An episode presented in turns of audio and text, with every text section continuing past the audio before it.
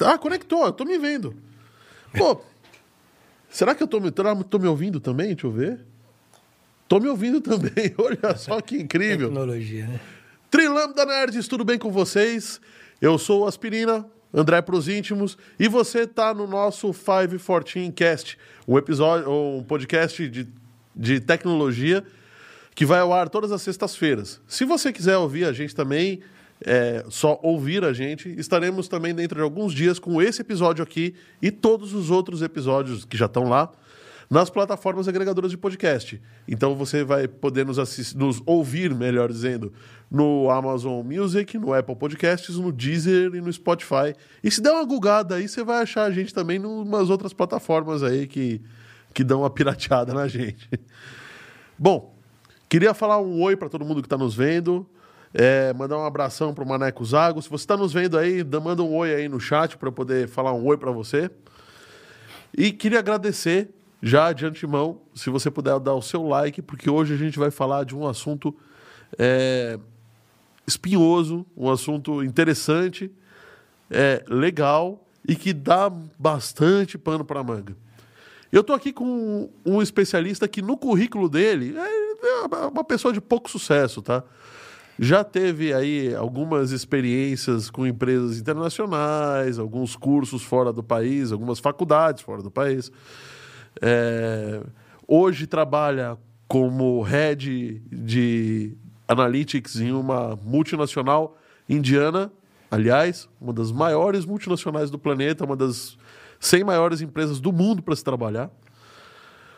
E uma humildade em pessoa, você vai ver aqui. Aliás, vamos começar o seguinte.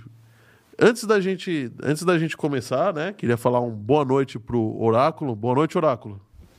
Boa noite. Esse cara é top demais. E eu quero já começar com uma pergunta, depois eu vou pedir para ele se apresentar melhor, tá? É, Doutor Valderes, tudo bem? Boa noite. Boa noite. Mais uma vez é um prazer estar aqui com vocês. Muito obrigado pelo convite e espero poder atender né, as expectativas de todos, baseados aí nessa introdução. Você eleva né, a, a barra de expectativas. Espero poder contribuir um, po um pouco com todos aí nessa troca de conhecimento, nessa gestão do conhecimento. Legal. Eu quero, quero começar, para quem não sabe, é, aliás, Valderina Fernandes falando uma boa noite aqui. Boa noite, Valderes. Olá, Oráculo. Boa noite. boa noite. O que, que é lambda, hein? Então, para quem não sabe, é, eu, todo dia eu falo trilambda, ou lambda, lambda, lambda. É um grito nerd, mas e, e daí? O que, que significa no final das contas? É, lambda nós utilizamos para calcular o comprimento de onda. É. Então, o que, que, é isso? Né? Às vezes as pessoas falam né, sobre... Ah, eu tenho micro-ondas em casa, né? Tá, e qual é o comprimento de ondas que aquece o seu produto, né? Porque, na realidade, ele está gerando uma frequência que agita as moléculas de águas dentro daquele... É uma produto. onda de rádio como se fosse FM. Exatamente. Tá. O que, que acontece? Lambda, então, é para você calcular qual é o comprimento dessa onda. E ela é baseada na velocidade da luz, que é né, talvez uma das maiores medidas que nós conhecemos. Então, lambda na equação é lambda é igual a c, que é a velocidade da luz, sobre 2πf, que é a frequência que você está utilizando. Então, como que eu poderia calcular o lambda, né? Lambda é igual a 3 vezes 10 a oitava metros por segundo, que é a velocidade da luz, sobre 2 π vezes a frequência, a frequência, que você tem. Então, com isso, você sabe qual é o comprimento de onda daquele espectro que você está pegando no teu celular ou no micro-ondas, em qualquer lugar. Ou seja, o que eu falo aqui toda noite é comprimento de onda, comprimento de onda, comprimento de onda, senhores. É Exatamente, é, é o comprimento de ondas. É calculado com a fórmula lambda. Bom. E assim, acho que eu aprendi essa fórmula, nossa, 1980, quando eu entrei na engenharia, né? Algum tempo atrás aí. Tempinho, né? Sinal que ela vale até nos dias de hoje, a gente usa e aí Você nunca vai esquecer essa equação. Bom, a física é, no mundo, no nosso mundo, no nosso planeta aqui, ela está bem, bem resolvida, né? Já. Exatamente. O nosso problema hoje físico está na, na, nos bósons, nos quarks, né? No, é, hoje. O quark não, o quark já é uma matéria grande, já é conhecida, né? É, a última vez que nós conversamos aqui, eu falei para você da unidade de bytes, né, de medidas que estava uhum. sendo utilizado, que era o iota byte, né? Iota byte. Então, cada hora a coisa cresce demais, né? É, o volume de dados é muito grande. E aí, esse tema de hoje, falar de telecomunicações, é, na gíria é a bola da vez, né? Porque sem essa infraestrutura não dá para falar em nada. Principalmente esses últimos dois anos, né, que o mundo vem vivendo aí, né? O problema da pandemia, isso mudou o conceito, fez com que as pessoas que, que estavam lidadas principalmente na tecnologia uhum. fossem trabalhar de home office. E para você trabalhar de home office, você precisa, no mínimo, de uma boa conexão. e por isso que estável, é, né? e por isso que eu gostei quando você me chamou para discutir esse tema, porque 1980, estamos em 2021, em 1980 é lá telefone com ficha, né? Com ficha, orelhão com ficha, né? Que os nossos filhos acho que nem sabem o que é isso, né? Não sabe. O meu filho pegou, o meu filho de 5 anos pegou uma fita VHS que tem na casa do meu pai e achou que era um carrinho. Eu falei, meu Deus do céu, eu tô, eu tô ficando muito velho, né? exatamente. Então, é, discutir esse tema e contar um pouco sobre essas décadas, essa evolução, acho que vai ser um tema bem gostoso, principalmente para nós aí que passamos por tudo isso e podemos dar o depoimento do que era como era difícil e o que é hoje. E a gente às vezes reclama, né? Às vezes você olha na sua máquina e fala assim: nossa, meu upload está demorando tanto, meu download está demorando tanto, né? E aí eu olho aquilo e falo: não, não, não é, é possível, não é né? possível tá uma coisa. Isso, né? Exatamente. Não, aí... eu, eu, eu tô percebendo uma coisa: as crianças, né? Eu tenho filho pequeno, tenho filho adolescente. Para os meus, meus filhos adolescentes já é um pouco complicado entender o conceito de espaço que uma máquina é, ocupa, você tem uma, uma quantidade de, de, bytes que você pode gravar. Exatamente. Né? É, quando você fala de espaço, até voltando um, um passo atrás para a gente falar de telecomunicações, nós temos que imaginar os espaços físicos que uma central telefônica ocupava. Então já começava aí né, uma expansão telefônica, quanto que demorava, né? Quanto que chegava a valer um telefone físico, né? Que você tinha que aguardar que surgisse uma central telefônica no seu bairro, na sua região, para poder atender, porque o problema de infraestrutura era gigante, né? Você dependia aí de cabeamento de ruas e assim por diante, além das centrais telefônicas, né? Que fazia a comutação, né? Ah, que era a comutação, as conexões, né? Entre entre as centrais, né? Entre as centrais, não, e entre o emissor e o receptor da chamada, né? Sim, né? Então, se a gente Isso... voltar lá no meus tempos de criança, que eu morava numa cidade pequena, tinha telefonista, né? Que ela tinha lá um painel com as pegas, né? Que eram aquelas pontas, que ela ficava conectando. Então você ligava, caía na telefonista, e ela perguntava com quem você quer falar. Daí você falava, ela tirava, né? A outra ponta do plug e plugava para conectar em que ia receber aquela chamada, né? Então, e nós não estamos falando do tempo dos dinossauros, não. Nós estamos falando aí, 70? década de 60, 60, 70, né? Começando nos anos 70, em cidades pequenas, até os anos 70 ainda era assim, né? Bom, deixa eu dar um salto para a modernidade e falar uma coisa aqui que eu preciso complementar. Fala, e antes disso, falar um oi para Vera Helena, que está nos vendo em Londrina. Ô, Vera, Prazer em vê-la de novo. Ah, legal. Boa noite. Vou te fazer um pedido. Pegue esse link da transmissão aí, bota nos grupos Rei da Família, dos amigos, para dar uma ajudada aí na gente. E considerem dar o like aqui, porque a gente se esforça para entregar um conteúdo de qualidade. Muito obrigado, seja bem-vinda. Agora, para quem está ouvindo, é, além da Vera, né? mas incluindo, eu queria falar que nesta região da tela aqui, ó, não sei se vocês estão vendo aqui por aqui, assim. Você tem um QR Code. Esse QR Code é um Pix. Se você é, sentir no seu coração de doar aqui, pagar a esfirra, a Coca-Cola, ou a água, A cerveja, porque daqui a pouco a gente vai, vai embebedar o Valdez, ele vai começar a falar torto, que vai ficar engraçado. Imagina ele falando as sequências, né? A, a, a integral de Fourier, né? Bêbado vai ficar muito engraçado. Então, se, aceitamos qualquer valor e agradecemos muito se você puder contribuir conosco para ajudar aqui. E também queria agradecer. É, mais tarde eu vou falar sobre as empresas que nos, que, que nos apoiam aqui. E se Deus quiser, até que Mahindra também vai dar um. Verdade, vai, hoje estamos aqui com a, vai dar uma, uma geral aí, né? Uma, uma ajudinha. Bom, é, vamos começar então do começo. Do início, vamos. Quando você. Do, do início, essa coisa toda começou com o telefone mesmo. O telefone era uma necessidade quando começou, quando foi descoberto, ele se espalhou muito rápido, né? Tanto, tanto as linhas de telégrafo antigamente, quanto as linhas de telefone logo depois, porque era uma necessidade das pessoas se comunicarem com maior velocidade. Pelo jeito, essa necessidade não está saciada ainda, né?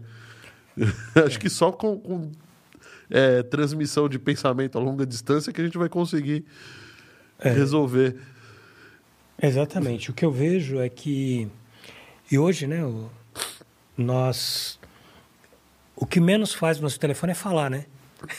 Porque hoje os nossos smarts, nós queremos tirar fotos, nós queremos assistir filmes, né? Nós queremos fazer tudo, queremos controlar nossa casa, queremos controlar o, os nossos alarmes, os alarmes do nosso carro, queremos estar plugado com tudo. E o que a gente acaba menos fazendo é falar, né? Hoje você não esquece aniversário de mais ninguém, né? Porque na verdade o seu smartphone está ali te lembrando. Meu é smartphone lembra. Eu só, não, eu só sou preguiçoso de ficar falando feliz aniversário para todo mundo. Mas... Então, essa aproximação entre os povos, né? Foi, assim, sem dúvida, né? Um, um grande evento, né? E aí nós temos que, de novo, né? Reverenciar né, o Steve Jobs quando ele pegou e trouxe isso para o iPhone, né? Quando ele pegou e olhou, na realidade o que ele fez? Trouxe tudo para dentro de uma caixinha, tudo existia. E ele falou, tudo existia. É, e, e, e, os críticos falaram, ah, o Steve Jobs não é revolucionário, ele não inventou nada. Não, não inventou. Ele só Juntou. usou as coisas do jeito certo. Exatamente. Ele deu aquilo que as pessoas queriam, né? Sim. Eu sempre falo o seguinte, né? Que existe uma, uma equação, né? Que é S igual a R menos E, né? Que eu acho que já falei aqui algumas vezes, né? E o que é essa equação? Eu falo que essa equação, ela está ligada à nossa vida desde o momento que nós acordamos até o momento que nós vamos dormir. O que é essa equação, né? Por que, que ela está conectada conosco? S é satisfação. R é resultado. E o E é expectativa. Todo dia, quando acordamos, nós temos expectativas de várias coisas, de como vai ser o nosso dia, do que eu vou fazer, do que eu vou ganhar, do que eu vou receber e assim por diante, do que eu vou almoçar. E Sim. tudo isso é medido por meio de quem? Do seu R, que é o teu resultado. Tudo aquilo que for menor do que a sua expectativa, você está insatisfeito. Porque a equação não é S que é igual a R menos E, se o E for maior do que R, sempre o meu resultado vai ser negativo. Se for negativo, eu tenho insatisfação. Então, esse equilíbrio da expectativa com aquilo que você pode receber é o que vai deixar você satisfeito ou não. Então, isso gira na nossa vida. Então, quando a Apple lançou o, o iPhone, o que, que aconteceu? Quando ela juntou tudo isso, ela foi além das expectativas. Então, ela foi inovadora nisso. E, claro, virou líder do mercado e transformou a Apple numa gigante. Uma gigante, sim. É gigante até hoje e continua sendo. continua sendo. E todo mundo, a semana passada, estava esperando o lançamento do novo iPhone. O que, que será vai, que vai vir de será novo? vai vir de novo, né? Exatamente. É, e agora a coisa ficou difícil, né? Porque o primeiro iPhone não tinha expectativa. Era zero. Exatamente. Então, 100% E não tinha parâmetro de comparação. Hoje você tem parâmetros de você comparação. Parâmetros de comparação. E aí Sim. isso começa a mexer na expectativa. E aí, claro que você vê esse monte de crítica que sai depois. Porque o cara esperava que a bateria ia durar mais, que ia acontecer isso e aquilo. E aí, claro. O cara esperava que o iPhone fizesse chover, tivesse scanner 3D para os ossos, né? Não, não faz, né? Exatamente. Falar um oi também para o Rodrigo Feder- Frederico Pinheiro da Silva, que está nos vendo. E, bom, vamos começar do começo. Você me contou uma história uma vez que eu achei é, muito interessante.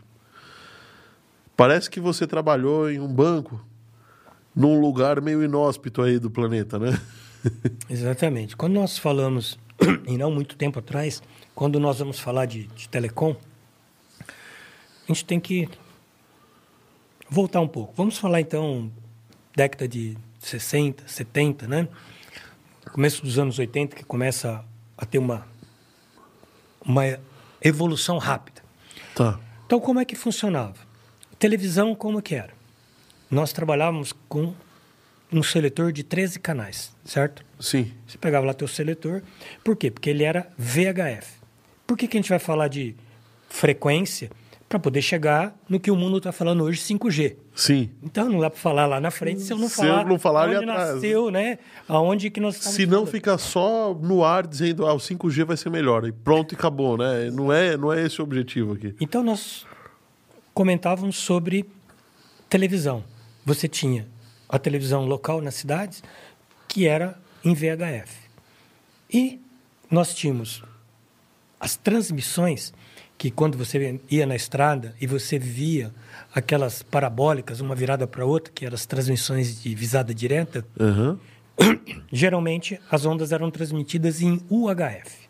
O que é isso? São faixas de frequência. Quando nós falamos em VHF, nós estamos falando de uma faixa que variava de 30, variava, não varia, né? De 30 MHz a 300 MHz. Peraí, mas eu não tenho o F...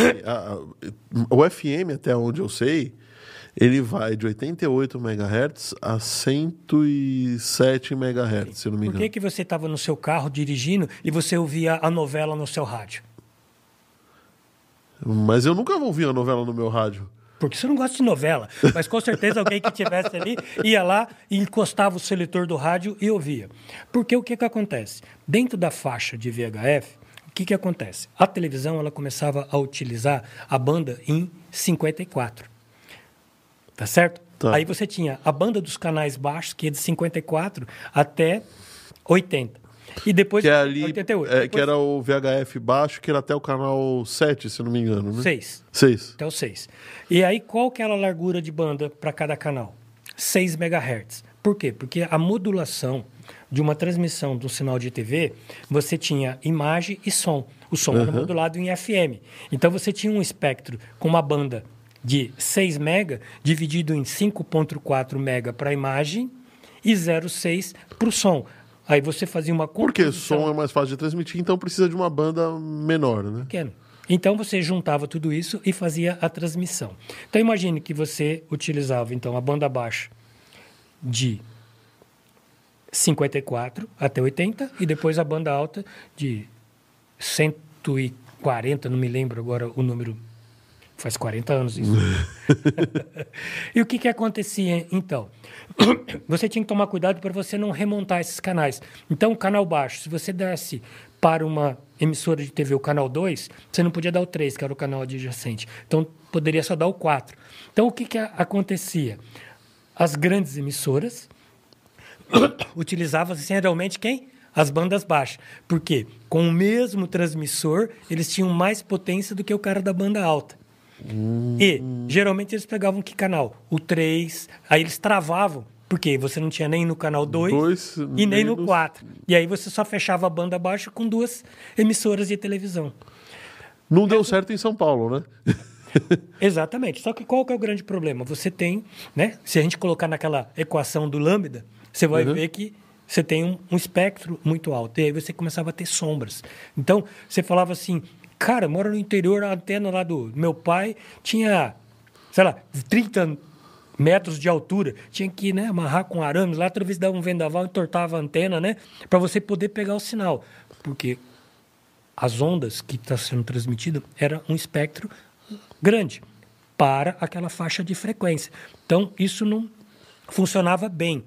Esse era o grande problema. Principalmente as sombras. Se tivesse uma árvore do caminho, se tivesse um prédio, Uma montanha, né? uma montanha. Então, quando nós íamos calcular esses links de visada direta, como que nós fazíamos? Nós tínhamos que comprar a carta topográfica da, da região, estudávamos todos os relevos para colocar estrategicamente aonde seriam as antenas, porque existe uma coisa chamada linha de Fresnel, que é a linha aberta da transmissão do espectro. Se alguma coisa ficar no meio, você tem sombra e você tem perda. Então, eu tenho que fazer esse cálculo liberando a linha de Fresnel para que nada interfira. Então, eu tinha que projetar imaginando o seguinte, não vai sair um prédio ali, porque se sair, eu vou ter que ir lá Vou ter alugar que- uma antena no teto, fazer a retransmissão e replicar o É por isso que os prédios altos naquela época eram rodeados de antena, né? de antena. Porque você tinha uma faixa que nós chamávamos de sombra, que não pegava a TV de jeito nenhum. Então, o que, que a emissora fazia? Ela jogava aquele sinal, batia no prédio e as pessoas que estavam embaixo pegavam a reflexão do sinal.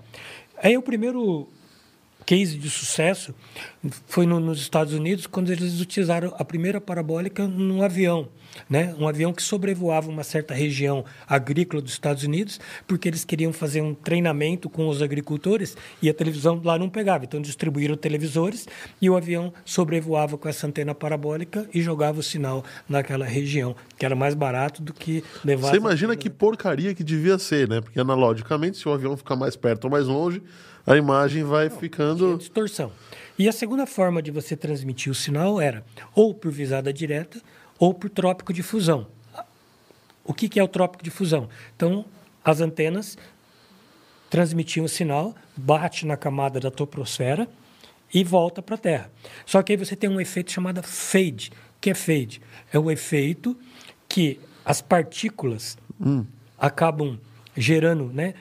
É, ficando ionizadas devido ao Sol, e aí isso chama buraco negro para telecomunicação. Então, quando você está transmitindo um sinal na troposfera e você pega esses buracos negros, você pega esses fades, você perde o sinal. Então, o cara lá na outra ponta tinha que ficar mudando a antena de local para tentar achar o sinal que estava sendo refletido aí a cada 40, 50 quilômetros. Além de, você tinha uma transmissão é, que nós chamávamos natural. Então, vamos supor que você tivesse em, Presidente Prudente e você quisesse mandar um sinal para Campo Grande. Teoricamente, É, deveria sim. pegar uma linha direta para Presidente uma- Prudente. sim. Não. O sinal sai de Presidente Prudente, vinha a Bauru, Bauru ia para a região de São José do Rio Preto, São José do Rio Preto, Goiânia, Goiânia, Cuiabá, para voltar para. Então, eram os links. Então, imagine o seguinte: uma antena dessa caiu lá no estado de Goiás, você perdeu o sinal que você estava mandando aqui de Prudente para Campo Grande, que teoricamente se fosse numa linha reta. Mas não tem jeito, né? São os links de comunicação. Isso antes do satélite, né? Você me estava contando essa história, para mim tá muito claro. É, veio aqui o José Lopes, ele foi técnico de transmissão na Globo na década de, de 60 e 70. E ele pegou a, a mudança da TV preta e branca para colorida. E ele falou que a, a, a Globo ela tinha um link com visada direta entre São Paulo e Rio. Sim. Que eles colocaram no pico, aqui em São Paulo, no pico do Jaraguá, e no Rio, eu não lembro agora o, o, o lugar onde foi. E eu fiquei impressionado, porque, em teoria, tá muito longe. A Terra, uma hora dessas, já se curvou, né?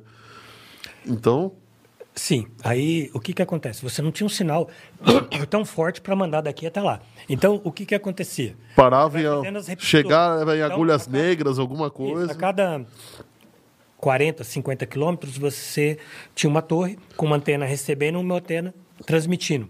Então, o que, que você faz? Você modula o sinal. Então, você está num canal X, aí você manda para o Y. O X continua e o Y também. Quando chega na outra antena... Você inverte porque o X não chegou- não chega Aí até você lá. olha qual o sinal que está mais forte, aí você manda de novo. Então, você ia pegando esse sinal e multiplicando ele, né? Invertendo e transmitindo. E não dava muito ruído, não, essas transmissões? Porque Claro os amplificadores na época não eram tão precisos quanto são hoje, né? Sim, você tinha a limita- a limitação da quantidade de informação que você está mandando. Lembra que a gente está falando em. Porque se tem muito ruído, você tem que en- encher de. Não, e a gente está falando de uma banda o seguinte: eu estava falando de 30 a 300. Você usa 6 mega, quantos canais você consegue mandar? Aí em, em UHF, eu estou falando de 300 a 3 GB. Mandar os mesmos 6 nessa banda, você manda muito mais canais. E aí quando nós entramos na camada de giga, que daí veio o 2G e assim por diante, aí nós estamos falando de algo absurdo, né? Que os 6 Os 6 MHz ali 6 não são nada, é né? Nada, é, nada. dentro do que você está transmitindo. E aí é isso que começa a acontecer. Então, nessa época, a gente não tinha só a televisão, né? A gente começava a observar uma mudança no sistema financeiro, nos sistemas de banco. Porque até então, como é que funcionava né, as comunicações dentro dos bancos? É, no caso, eu trabalhava num dos maiores bancos do Brasil, então, mesma coisa, nós tínhamos as nossas linhas privadas, as nossas LPs. Com isso, nós tínhamos os, os melhores modems da época, 9.600 kilobits. É, não, mas era, era, muito, era, era, era muito, muito, era muito, muito, era incrível para época. Porque uma linha de escada era 1.2. Era nada. Era, né? Hoje você estava falando de nove vezes 1.2 ali. E nessa época eu tava, tinha entrado fazer engenharia de telecom. E aí foi uma coisa interessante, né? Porque esse hum. grande banco, ele foi uma, uma escola para mim, né? É, não tem problema falar o nome, era o Bradesco na época. E ele foi uma escola. A gente o Bradesco investia muito já em telecom. E eu fazendo engenharia de telecom e o, Opa! Os... Ah, a gente tem uma sessão aqui chamada Paga Nós. Ah, é? Você falou a marca, chega o boleto para a empresa. Ah, viu? então é aí. Bradesco, paga nós. e, e aí o que, que acontecia, né? Ah, todo o processamento ele era local. Mas nós tínhamos que comunicar com a matriz, né, com os centros regionais, para fazer o processamento de tudo aquilo que acontecia de movimentos na, nas agências. E lá na faculdade, eu estava fazendo engenharia de telecom, e o professor falando de modem simples, né? modem de escada 1.2. E aí eu levantava o braço e falava, professor, nós já temos modem multiplexado 9.6. Aí eu falava, cara, não acredito. Isso não é possível, é, né? Não... Possível, eu não, não vi isso ainda. E aí ele muitas vezes ele pedia, eu ia lá na frente e explicava para os alunos o que estava acontecendo. Naquela época quem fazia engenharia de telecom, né? Era alunos das Teles, né? Alunos da Embratel, que eram o público, né? E do pessoas Dentel, que não têm época. muito amor à vida também. Sim, eu acabei entrando em telecom meio por acidente e foi um acidente que deu certo, porque eu amei fazer o curso. Eu tinha tentado vestibular para engenharia mecânica, final dos anos 80, 80 não, dos anos 70, se falava em engenharia mecânica, era a bola da vez. E eu não passei no vestibular de mecânica e acabei passando para telecom. E descobri que eu tinha acertado o curso, porque era tudo muito novo, era algo muito abstrato, que você tinha que imaginar as coisas. Ninguém está vendo elétrons, ninguém está vendo nada, né? E como que você fazia, né? Uma dopagem. Como é que eles assim descobriram tantas fórmulas assim sem ver, né? Isso eu acho incrível. Ah, sim. E aí o... é uma coisa que tem que estar em você, né? Você tem que gostar da, dessa engenharia, senão não vai. Eu morava com pessoas que faziam engenharia civil ou mecânica e quando eles iam fazer física dois comigo, que era elétrica, os caras partiam para colar, porque eles falavam, eu não consigo entender, né? Porque para eles é uma engenharia mais que eles conseguiam ver, né? Diferente de nós, que era bastante abstrata. E aí, isso no banco, o que, que acontecia? Nessa época, todo o processamento era local, né? As agências não se falavam. Então, se você quisesse sacar dinheiro, você tinha que ir na agência de origem sua. Se você recebesse um cheque de alguém, você quisesse sacar dinheiro, você tinha que ir na agência de origem daquele cheque. Então imagine, né, compensar um cheque de outra cidade demorava uma semana. E, e abria um precedente para fraude incrível, Nem né? se fala, né? Para tirar extrato, então como é que você conferia a sua conta? Porque o cara que pagava o cheque ali, eu pegava o depósito, ele fazia umas anotaçõezinhas a lápis, né? Na ficha, porque todo correntista tinha uma ficha ali atrás dele. Que no final do dia se fechava a contabilidade, passava um cara de carro, né? Que a gente chamava de maloteiro, pegando os malotes Uhum. e levava para nós nos centros regionais para fazermos o processamento. Quando você pedia um extrato bancário, geralmente o banco falava, "Ó, você vai receber daqui 15 dias. Porque que hora que nós iríamos processar seu extrato bancário, né? Quando a gente terminava toda a contabilidade das agências, aí geralmente era no final de semana, né? No sábado, então, que a gente gerava os extratos para enviar para o cliente. E estou falando década de 70, né? Começo dos anos 80. Tudo muito precário, mas, claro, né? a visão tecnológica acelerando, né? Os grandes players do mundo preocupados, né, em criar essa mudança, né? E sistema financeiro é o melhor cartão de, de visita. Sim. E nesse período, o que, que aconteceu? Nós começamos a atender norte do Brasil. Então, eu Ah. ficava na regional que tomava conta do Mato Grosso Sul, Mato Grosso, Rondônia e Roraima. A IBM ainda chamava Olerite nessa época ou não? Já era IBM? Não, IBM. mas era interessante, porque nós usávamos no mainframe IBM, né? E o cara da IBM todo mês passava lá para olhar, né? O reloginho lá de quanto que você usou do, do- Ah, dos é? programas Era- da IBM e passava a conta, né? E todo o processamento, né? Um, a área nossa de memória em disco naquela época era 5 mega. Então, todo banco, no, no CPD, nós tínhamos uma área que a gente chamava de fitoteca, que era a nossa área de guardar as fitas magnéticas, porque todo o processamento era armazenado nas fitas magnéticas, porque a capacidade de 5 mega Então já era tinha, já tinha evoluído, porque antes era para Ah, cartão perfurado, né? Isso, eu comecei a trabalhar com o IBM, o- barra 3, o 370, era cartão perfurado. Aí depois o 41, 43 da IBM, que aí nós já começamos a trabalhar. É, Só para avisar, esse é água, tá? Ah, é água? É. O, o verdinho é cerveja. Ah, é então tá água. bom. E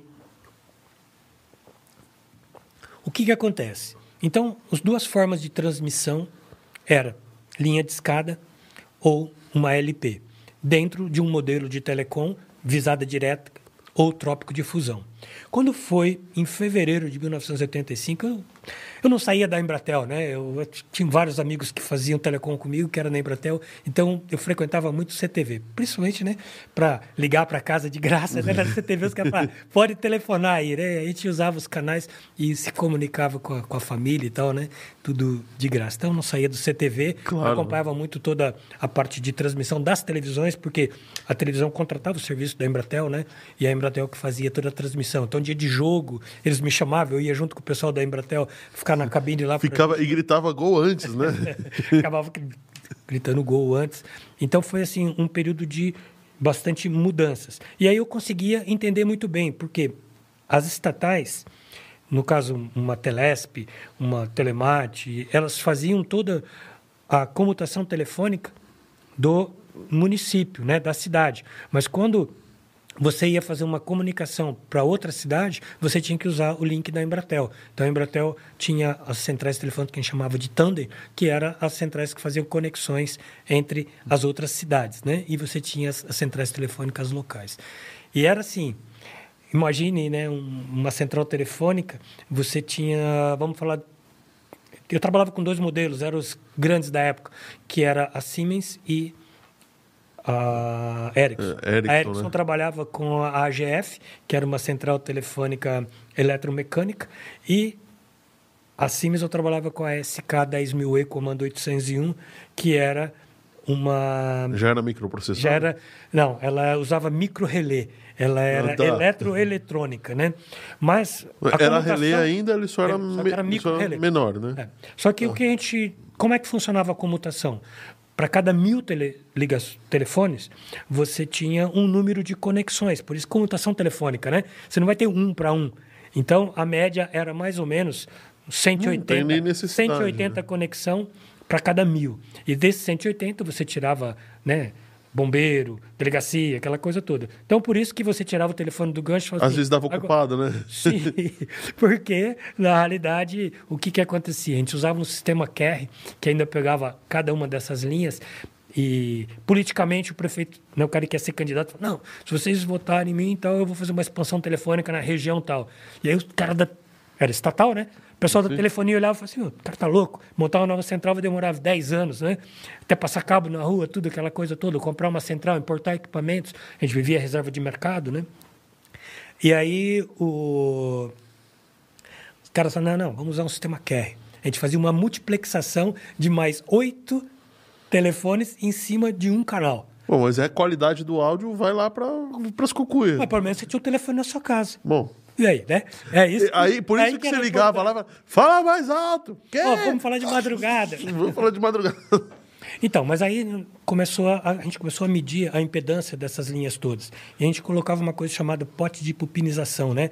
Que eram bobinas para amplificar o sinal, que virou um parto para transmissão de dados.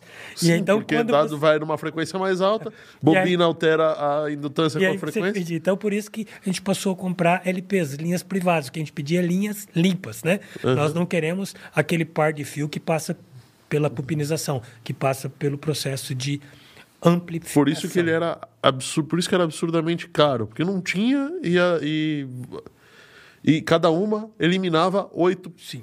Aí Pro- o que, que outro lado. Em 1985, fevereiro de 1985, a Embratel né, lança o Brasil Sat 1, com os poderosos 24 transponders, 24 canais. O primeiro satélite geoestacionário a 30 mil quilômetros da Terra. Deixa eu te interromper um pouquinho. Peraí, calma, calma. A gente tá indo rápido demais. Peraí. Pô, tô com uma memória boa de 50 anos atrás, que é isso, né? Tá bom pra caramba. Falar um oi pro Felipe Bombini, pro Jerônimo Machado. O Jerônimo comentou aqui um pouquinho, chegou agora, mas ele comentou um pouquinho também do de transmissão de, de TV. Entendi. É, ele trabalhou na Bosch Autorrádios, na Sanyo, na Sanyo não, na Semp, na Gradiente. Então ele, Legal. ele fez. Você tá, tá falando da infra, ele fez a parte do consumidor final, né? Entendi, O entendi. senhor engenheiro. O Rodrigo Frederico está comentando aqui uma coisa. Hum. A taxa de transferência de dados 5G estará acima dos 10 gigabits Isso. e irão utilizar frequências entre 600 700 MHz, 20 26 a 28 GHz e 38 a 42 GHz. Isso, eles estão falando da banda que ela vai começar em 24 MHz e vai a 100 MHz. Sete- 5G de que vai- 600 a 700 MHz você não transmite 10 gigabits por segundo. Então, é, o que está acontecendo hoje? Vamos falar primeiro a banda que vai ser Vai selecionada. Essa é a banda. A banda de canais vai começar em 24 GHz e vai a 100 GHz.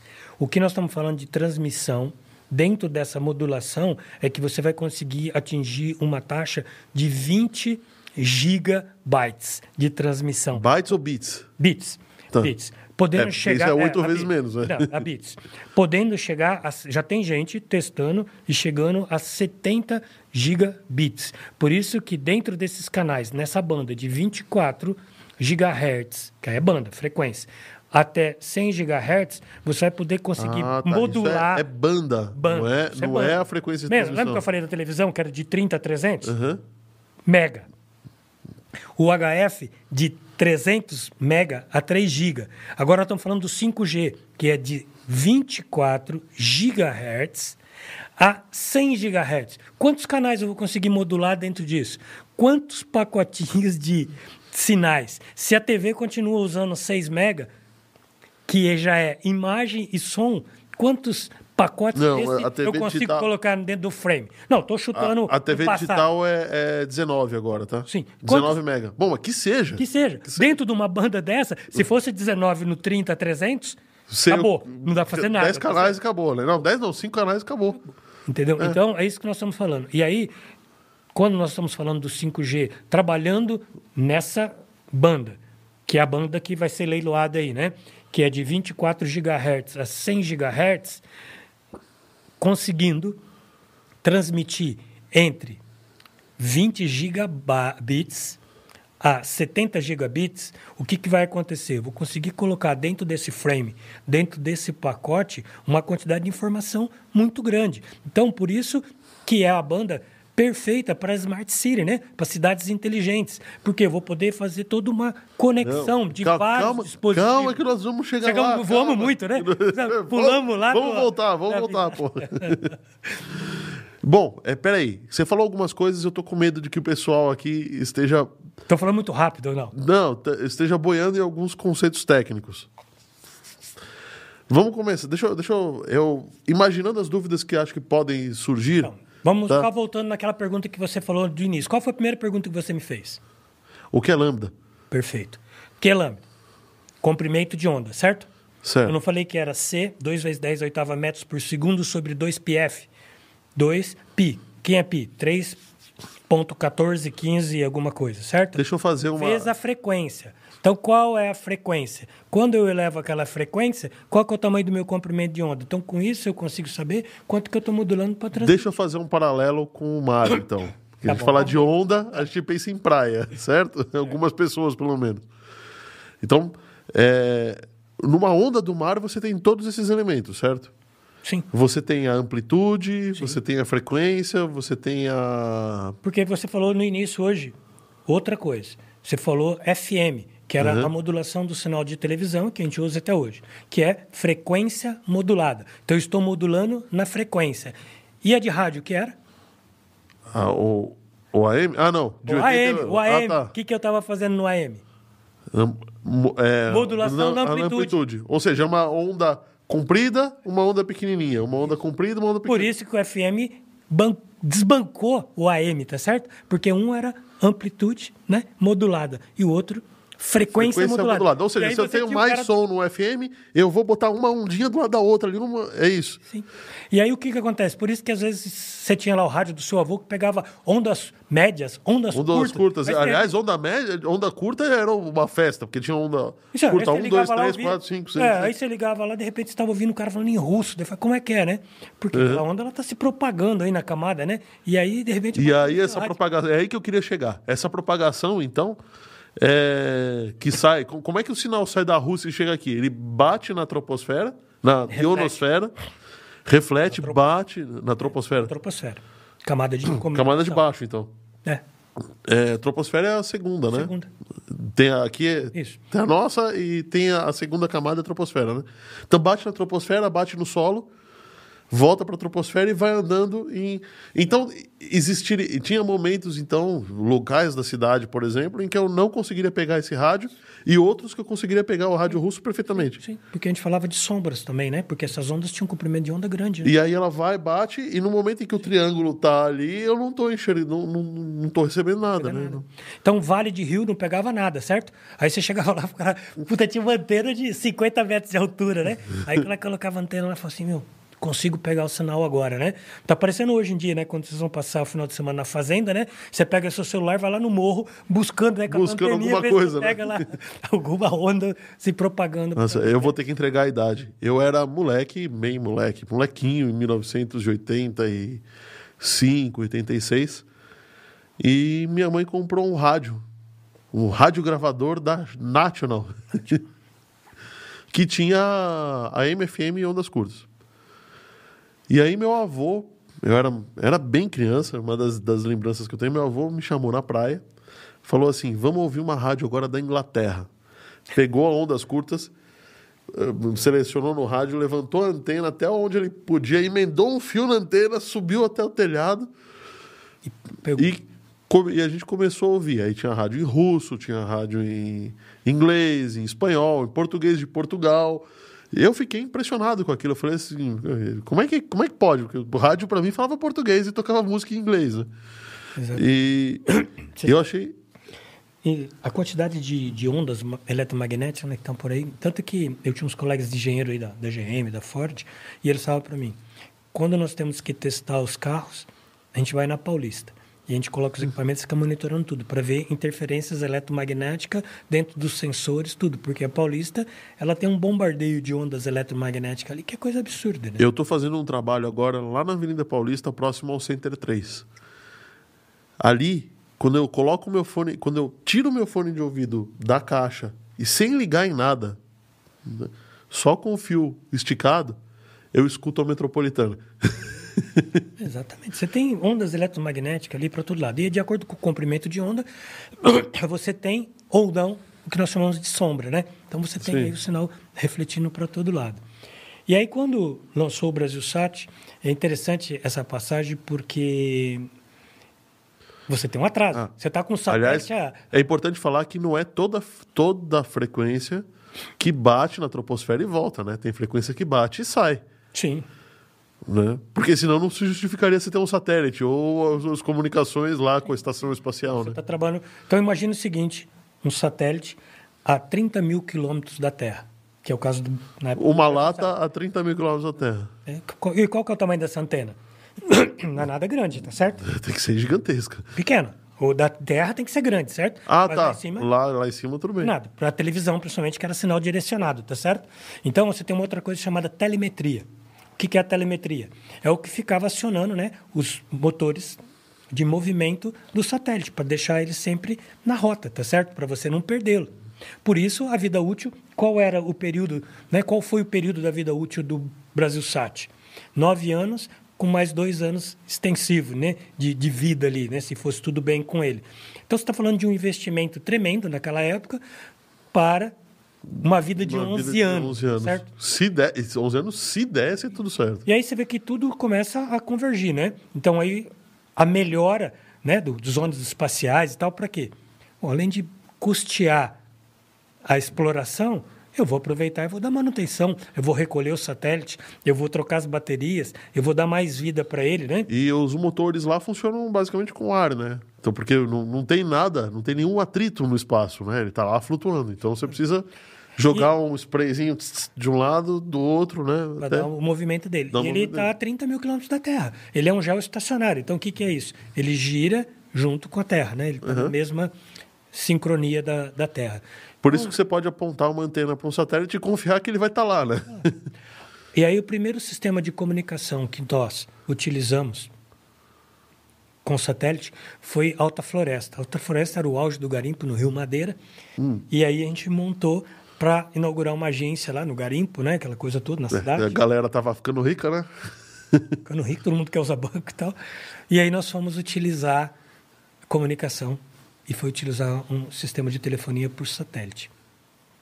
Resultado. Caríssimo, né? Tinha que comprar um canal no E satélite. o pra fazer atraso. Não, mas a gente estava usando da telefonia. Só que a telefonia lá já estava usando Ah, tá. o satélite.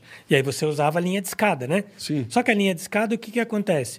Esse tempo de sinal ir para o satélite e voltar gerava um timeout, gerava um atraso para nós na recepção. Então a gente começava a transmitir e perdia o sinal. E isso acontecia várias e várias vezes. Que hora que a gente fazia isso? Muitas vezes de madrugada, para tentar ter um sinal mais limpo. E aí foi a primeira experiência que eu tive em ter que ter softwares de compactação. A gente conseguir compactar aquela quantidade de registros que nós íamos transmitir, compactado, para que a gente não perdesse o sinal por timeout utilizando o satélite.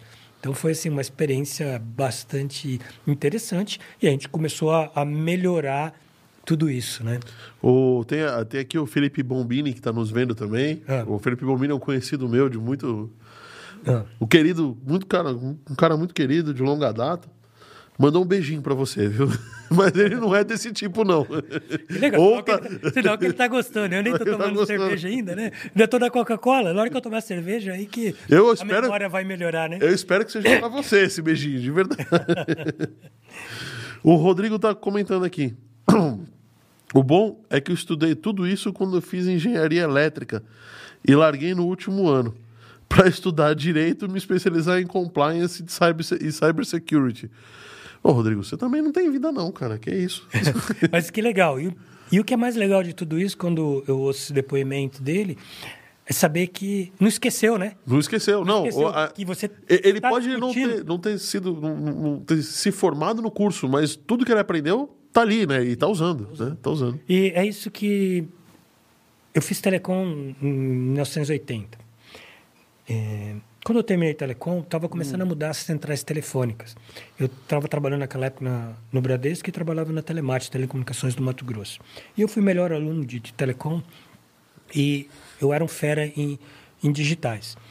E estava chegando no Brasil duas centrais para substituir aquelas eletromecânica, eletroeletrônica.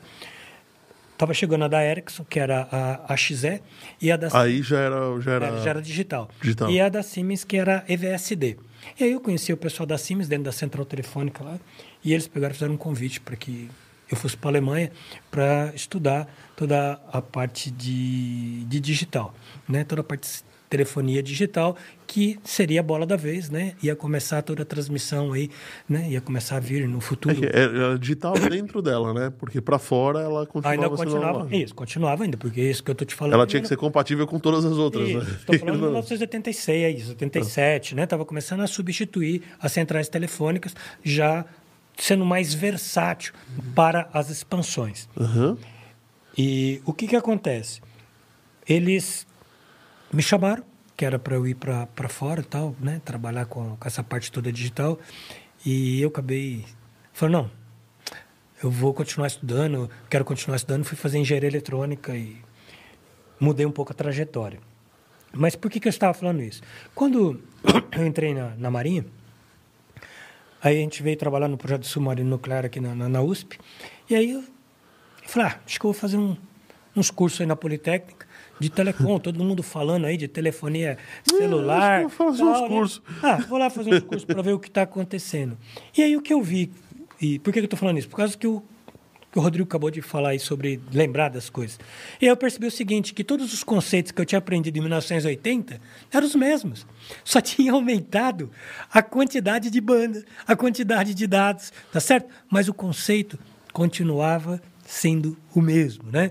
Então, é isso que, que é interessante. Uma vez que você tem essa base do conhecimento, essa base do conceito, ela vai te acompanhar por resto da vida. E o que você vê são Evoluções do mesmo. aprimorando, do pró- né? aprimorações do, do próprio contexto, né? Exatamente.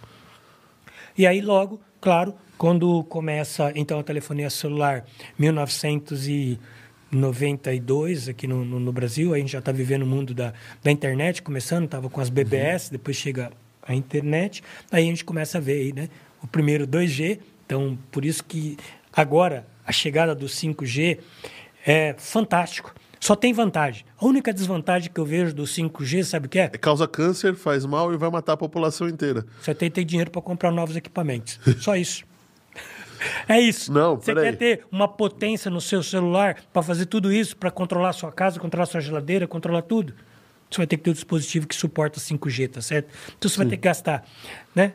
É, essa talvez é a maior desvantagem. Em termos de vantagem, eu posso automatizar tudo. Eu posso fazer um, assistir um, um filme Full HD, porque eu vou baixar esse filme em questão de segundos no meu celular, trabalhando com 5G. Então, muitas coisas A questão é que não é só o 5G, né? Você poderia baixar com, com, com quantidade de dados lá de trás, com- com- com a compactação lá de trás. Hoje em dia, você já assiste com, com uma Não, banda. o, o problema, sabe, o, o, o que eu vejo é a evolução.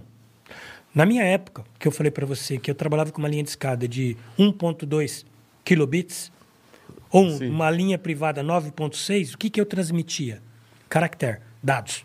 Só ali, só caractere. Hoje, você quer mandar foto, você quer mandar a foto trabalhada com um monte de coisa. Resultado, não- Qual a quantidade de bits A gente não tem que precisa, a gente não precisa ir muito longe. Estamos transmitindo em Full HD agora para um servidor norte-americano e as pessoas que estão vendo estão vendo no Brasil. Quer dizer, esse sinal está saindo daqui, está indo para lá, está sendo compactado, tratado, está voltando para o Brasil e as pessoas estão praticamente assistindo isso daqui em tempo real. década de 80, nós só tínhamos duas formas de mandar o sinal para fora. Ou era aquele cabo submarino que estava ligado aí do Rio de Janeiro na, na Europa, tá certo? Ou uma antena no Rio de Janeiro, né, que começava a se comunicar com o satélite para jogar o sinal para fora do Brasil. Resultado: qualquer guerra, qualquer invasão, você estaria morto. Morto, né? Era só atingir aquilo lá, acabou. Tava perderia- fácil, né? Perdeu o controle de telemetria do teu satélite, você perdeu o satélite, tá certo? Sim. Acabou. Porque ele, ele vai, não vai receber as instruções, vai para a esquerda, vai para a direita, abraço. né? abraço. Então, a, a evolução hoje é muito grande. E a gente chega nas Smart City. Então, quando você vem falar de uma Smart City, de uma cidade inteligente, nós estamos falando de estar tudo conectado. Que a cada vez mais barateia. Né? Hoje você fala assim, eu vou colocar um alarme Menos- na minha casa inteligente. Cada vez mais barateia, menos o preço do iPhone. Mas aí são outras marcas aí, né? Então, mas o que, que acontece? Quando você. Vamos falar de senhora Santa Efigênia, hoje você compra um kit lá de câmeras inteligentes para você pôr na sua casa, com Sim. sensores, e você pode fazer um aplicativo utilizando inteligência artificial que vai reconhecer com a câmera da sua casa o espectro das pessoas que tem lá. Você vai gravar isso no banco de dados. Qualquer pessoa diferente daquela que entrar dentro da sua casa, a câmera vai vai- focar, vai gerar o alarme no seu celular dizendo o seguinte: essa pessoa não faz parte do banco de dados da sua casa. É bandido, quer que gere o alarme ou não? E aí você olha e fala, não, não, isso aqui é meu primo que faz 10 anos que não vai em casa, deixa eu dar um ok aqui, um falando- ok. permitindo. Ou não. Né? Então, e por que, que você pôde fazer isso? Porque a tua banda hoje de frequência permite que você tenha uma grande modulação de dados e consiga transmitir nesse canal. Então, uhum. essa evolução da telecom, ela é linda, né? Porque ela começa a permitir coisas que não vamos nem falar dos nossos pais. Nós mesmos não imaginávamos que Não, imagina que o, o, o, iPhone começou em 2005, se eu não me engano. 2006, né? 2006. Tá bom. Em 2006, é, esse dispositivo era imaginável, desejável, mas não tinha no mercado. Mas em 2000, que a gente está falando de seis anos para trás, era inimaginável você ter um dispositivo como o iPhone 1. Então, em 2000, eu desenhei, comecei a desenhar um modelo. Em 2003, eu desenhei um modelo que ele foi escolhido entre os cinco melhores trabalhos ap apresentados em San Diego. Eu apresentei em San Diego, na maior feira de tecnologia aplicada à educação do mundo. E eu desenhei um modelo utilizando lojas inteligentes, smartboard. Fui convidado e fui garoto propaganda deles. Era uma empresa canadense que foi comprada pela Intel. E naquela época não tinha iPhone, né? não tinha, não tinha o, a modulação que nós passamos a ter entre imagem e som junto. O que, que nós tínhamos antes? Nós tínhamos a modulação separada. Então, quando a Apple lançou o primeiro dispositivo dela, não foi o iPhone, né? Foi. E também não foi o iPad, foi o iPod. Foi o iPod, o iPod. foi o primeiro, é. Então, foi o, o iPod, grande era, dispositivo isso, deles. O iPod ele, ele funcionava em MP3. Sim. MP3, tá certo? Aí quando Formato ele começou, compactado. Isso, aí depois ele começou a trabalhar em MP4. E aí o MP4 nada mais era do que o MP3 com vídeo. Sim, uhum. sim, sim, porque daí você juntou o som e a imagem. Qual que foi a primeira sacada que eu tive? Eu criei um modelo aonde os meus alunos é, como o professor utilizava as luzes inteligentes, nós gravávamos o som em MP3, uhum. gravava as imagens e convertia para PDF. E o aluno podia ir na biblioteca e pegar o CD com aquela aula gravada. Então, ele pegava, imprimia e vinha ouvindo a aula do professor no MP3. Quando então, lançou. De tempos em tempos, a, tirava uma foto e, e gravava. Não, já gravava automático, era luzes inteligentes. A gente foi pioneiro ah. no Brasil com isso. Só que aí eu mudei o conceito, eu quis que ela fosse inteligente mesmo. Em dois, aí em 2005, o que, que aconteceu? Quando sai o MP4, eu passo a gravar online. Tudo que o professor fala, eu coloco no MP4. E já transmito para o meu aluno no pegar na base, colocar dentro do iPod dele. Então, quando eu fui para San Diego, eu levei, né? E acabei uhum. de dar a palestra e mostrei para o pessoal. Falei, então, isso tudo que nós falamos agora, você tá pode ver aqui no vídeo aqui, ó. Vídeo e tal. E aí todo mundo ficou impressionado. Isso fez com que eu mudasse o conceito da educação. Eu mudasse o conceito da memória de longo prazo.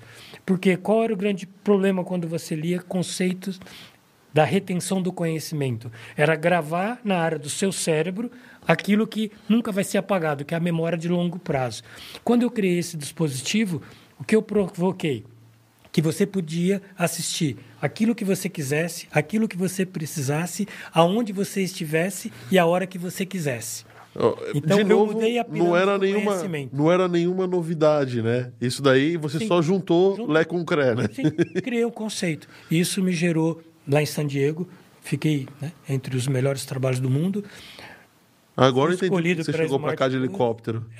ah, tá. Fui escolhido e virei garoto propaganda. Esse meu projeto falou no mundo inteiro. Dá, tem, tem site disso mostrando? Tem. É, eu criei uma teoria chamada Teoria dos Quatro Círculos, né? Que essa teoria é minha, está no mundo inteiro. É, tem, onde é que, aliás, onde é que se acha? Vamos deixar aqui na descrição. Onde é, onde é que a gente é, acha para ler? Eu, eu, tenho um livro na, na Amazon, né? Pode procurar pelo meu nome, Valdério Sinas Pinheiro, vai achar uhum. o livro na Amazon. Eu tenho dois livros publicado, e um deles eu falo da minha teoria dos quatro círculos, onde eu falo de três círculos internos, que é aluno, tecnologia e metodologia, e um quarto círculo que é mercado. Então, quando eu tenho o equilíbrio da tecnologia num processo metodológico para a geração do conhecimento, esse conhecimento é adquirido. Uma vez que esse conhecimento é adquirido, o mercado absorve. Então, eu gerei o mercado essa equação, essa teoria que é minha, ela se aplica em qualquer coisa, não só na formação dentro de um aluno, mas dentro da empresa, em tudo. Essa foi a teoria que eu apresentei para o Torres, quando eu conheci o Torres, que era o braço direito de Steve Jobs lá nos Estados Unidos, que a gente estava conversando, e eles ficaram impressionados com esse modelo que eu tinha feito, porque ele mostrava muito bem o equilíbrio dos três círculos internos, era o que gerava o conhecimento. Nesse modelo, eu apliquei uma teoria chamada teoria de prototipação, né? Uhum. que você tem entrada, processamento, saída e realimentação, que era a entrada, a base dos alunos, variando de acordo com o conhecimento de cada um. Que era a saída? O conhecimento desejado. Todo aluno deveria São reter o provas. conhecimento. o que era o processamento? A metodologia aplicada pelo professor. Então, se aquela metodologia que eu estou usando naquele momento não está aumentando a minha retenção do conhecimento, Sim, o que eu, eu deveria fazer? Fazer a realimentação disso. Por que, que eu falei disso? Porque quando eu criei a louças eletrônicas com todo esse modelo, eu provoquei o seguinte: eu fui criando uma base de conhecimento. Então, se eu sou o professor e o aluno não consegue acertar ao meu processo metodológico, essa mesma matéria pode estar sendo ministrada por você em outra turma. E a partir desse momento, eu tenho a base de conhecimento disseminada em todos. Ah, você fala, hoje isso é normal. Sim, só que eu estou falando em 2005. Eu estava muito à frente do tempo naquela época. Então, quando eu criei tudo isso, eu estava à frente de todo mundo. E, às vezes, o mercado ainda engatinhava para tudo isso. Por isso que ser inovador e ser seguidor de inovação é muito diferente. Porque inovador foi o que aconteceu com a Apple. Ela juntou tudo e lançou o iPhone. Ela foi inovadora. Os outros vieram, pode ter, até ser melhor, só que eles são sempre seguidores de inovação. Porque todo mundo fica esperando o que a Apple vai fazer. Não, isso é importante. É impressionante. O que a Apple faz, vira. A Apple remodelou o fone de ouvido, todo mundo fez o fone de ouvido igual. Independente se o fone era melhor ou era pior. É. Então, porque ela ficou conhecida como, como a lançadora da tendência, né? Então, então, assim, nesse mercado, quem é inovador sempre corre risco, sempre está com a faca na garganta. Com a faca na garganta. E, quem é inovador, e cheio de crítico é. falando que o outro era melhor, né? Sim. Agora, quem é seguidor de inovação corre menos risco, mas nunca vai ser líder, tá certo? Porque ele sempre vai esperar o outro. Sempre o outro vai dar o primeiro passo. E foi isso que, que nós fizemos. Então, quando a gente começa a falar de telecom, não dá para fugir de contar essas histórias todas, porque todas estão amarradas com a evolução da tecnologia, né? Sim. E claro que a gente foi evoluindo, mas lá no passado era coisa que eu achava mais interessante, porque às vezes eu pegava o transporte coletivo, ou estava no metrô, ou estava no trem, e de repente eu passava assim, e aí eu vi o cara olhando o material com fone de ouvido. Aí eu olhava assim, era meu ex-aluno, né? Ou meu aluno olhando. Quando foi isso para MP4, é, muitas vezes, às vezes eu visitava empresas, de repente eu via um grupinho de, de alunos ali, né? Ex-alunos, alunos de outras faculdades. O cara falou, professor, eu estava precisando lembrar alguns conceitos aqui de integral, porque eu estou aplicando aqui. Não lembrava, fui lá, peguei a aula aqui no meu dispositivo, e aí depois eu evolui isso mais ainda, né? Eu levei isso para a nuvem, e aí a aula subia online. Conforme o professor terminava. E, já estava lá, né? E eu fiz um dashboard que eu conseguia, né, eu como diretor e o pessoal meu de suporte, avaliar tudo o que estava acontecendo em todas as salas. Não olhando a imagem, mas a gente olhava a qualidade do som. Então, quando o som ficava ruim, gerava os alertas. Então, antes do professor chamar o suporte, meu suporte já estava na porta para atender. Na época foi uma proposta, funcionou. A gente por, sei lá, cinco anos, dez anos, eu consegui armazenar mais de 20 mil aulas. E é, o problema disso é você conseguir armazenar 20 mil aulas. Né? A proposta na época era disseminar esse conhecimento, proporcionar que instituições do interior, de outros lugares, pudessem acessar esse conhecimento. Mas aí você tem um problema de mercado. Como é que você faz isso ser economicamente viável? Então, você vende o acervo? Isso, você vende. Ou aluga o você acervo? Vende, você vende o acesso. Só que qual que era a ideia na época? Era você fazer com que isso não pesasse nada. Você colocasse um real a mais na mensalidade de cada aluno e ele estaria acessando essa base. E você não estaria prejudicando o professor que está dando aquela disciplina. Pelo contrário, você estaria oferecendo mais conhecimento. Mas eu estou falando de 2005, 2006. Hoje, você Bom, tem aí. Hoje. Google, hoje... Você está dando aula, o aluno está pesquisando no Google para ver se aquilo que você está falando é verdade ou não. Né? Então, é, mudou muito. Mas eu fui inovador na época e, e consegui fazer isso, e por onde eu passo, as pessoas sempre lembram, sempre é, comentam e me agradecem, né? Deixa, Pela deixa, deixa, deixa, formação. Deixa eu falar um negócio aqui, senão ó, ó, ó, já tá a luz vermelha. Tá, luz vermelha. Para com isso. Queria falar para vocês que estão nos vendo aqui para dar falar um dar uma atenção ali para as empresas que tornam esse podcast possível. É, o pessoal da 3D Experts é o pessoal que imprimiu aqui, ó. Aliás, Valderes, olha que interessante isso daqui. Isso daqui foi uma torre. Já, já enfiaram coisa aqui dentro. Isso daqui é uma torre de resfriamento que a gente imprimiu pro, pro episódio. O pessoal da 3D Experts imprimiu pro episódio de engenharia de energia nuclear, que é uma Legal. torre de resfriamento dos Simpsons, impressa em 3D. E o pessoal da 3D Experts faz esse tipo de trabalho. Eles imprimem é, peças em 3D, joias em 3D. Legal, gostei. É bem interessante. Queria falar um oi também para a galera da IoT Engenharia, que é quem faz. é, que é quem faz aí desenvolvimento de controladores discretos, sistemas de coleta de dados para a indústria e comércio. Legal. A casa aqui, a MD Digital, que quem está aqui patrocinando, dando uma força, nos ajudando aqui com, com esse episódio, dá para você que manja de telecom, é, o estúdio aqui é, é arrumadinho, né? Excelente. Excelente, né? Excelente. Como Cara- você falou, estamos transmitindo em Full HD. Estamos transmitindo em Full HD. E acho que só não estamos transmitindo em 4K porque também ninguém vai ter televisão para assistir em 4K ainda, né? Então, galera da Home Experts que faz também desenvolvimento de IoT, viu, Valder? Só que Legal. dessa vez voltado à automação residencial. E também o pessoal da Nexus Business Intelligence que faz desenvolvimento de de, de data science, né, analytics e faz mapeamento de processo para você que está precisando conhecer melhor a tua empresa, conhecer melhor os seus processos e dos seus dados tirar insights que sejam interessantes. Bom, essa é a turma que nos patrocina. Daqui a pouco o pessoal da Tec Mahindra vai estar aí, ó, na tela aí também. É, hoje Tô brincando. Hoje tá vindo com a camiseta aí. Tá, tá fa- ó, estamos fazendo propaganda para vocês, hein? Verdade. Falei, hoje eu vou tirar minha Isso. camiseta do. Bota o som do Paga Nós aí, técnica. tô brincando, tô brincando com vocês, gente tem tempo ainda? Oi? Pô, tamo aí. Ainda. Ainda temos, temos um pouquinho de tempo aí. Ó, aí o Paga Nós, ó. Que legal. Eu também queria falar para você que está nos assistindo que esse episódio aqui vai estar daqui a alguns dias nas plataformas agregadoras de podcast. Chega lá, escreve 5, 5 de 5 em inglês, 14, 5, 14 cast, tudo junto. Você vai achar o logo do nosso programa aí, o microfoninho aí e pode assistir a nossa a nossa pode ouvir esse episódio e todos os outros que já foram gravados. Inclusive o outro que o Valderes veio aqui para falar sobre inteligência artificial, né? Verdade. Faz alguns meses já, né? Faz alguns meses. É, Você foi no, no- não estávamos nem no décimo ainda. Exatamente. Acho que foi o quinto ou sexto episódio. quinto, é. Exatamente. Foi, foi E- bem legal, bem, bem interessante. O pessoal da, da, da ERP Serve está comentando aqui. Eu falei, vamos falar de ondas quadradas. O pessoal já, já achou, já botou um surfista aqui. Mas o, você estava falando de surfista, né? Isso era uma coisa bastante interessante no passado, né? surfista surf onda quadrada? Não, mas é que eu lembrei do mar e a gente lembrava o seguinte: era tão caro você fazer transmissão de, né, de, principalmente se você fosse montar uma estação de rádio, de FM, de AM e tal, né?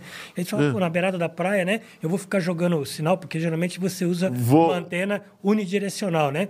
É, Omnidirecional. né? é uma bidirecional. Então, que era uma antena ômica, né? Então, ela irradiava em todas as direções.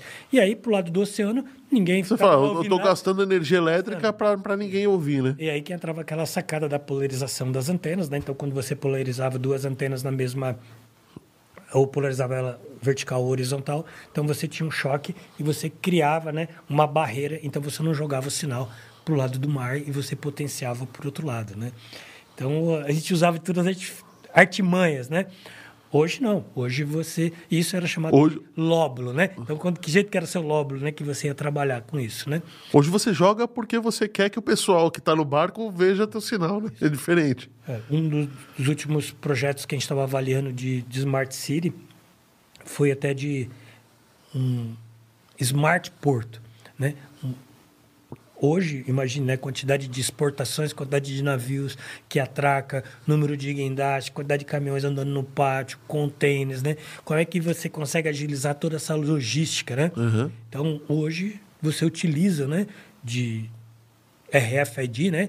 Então, uns chips, né, emitindo frequências, aonde você consegue monitorar tudo isso.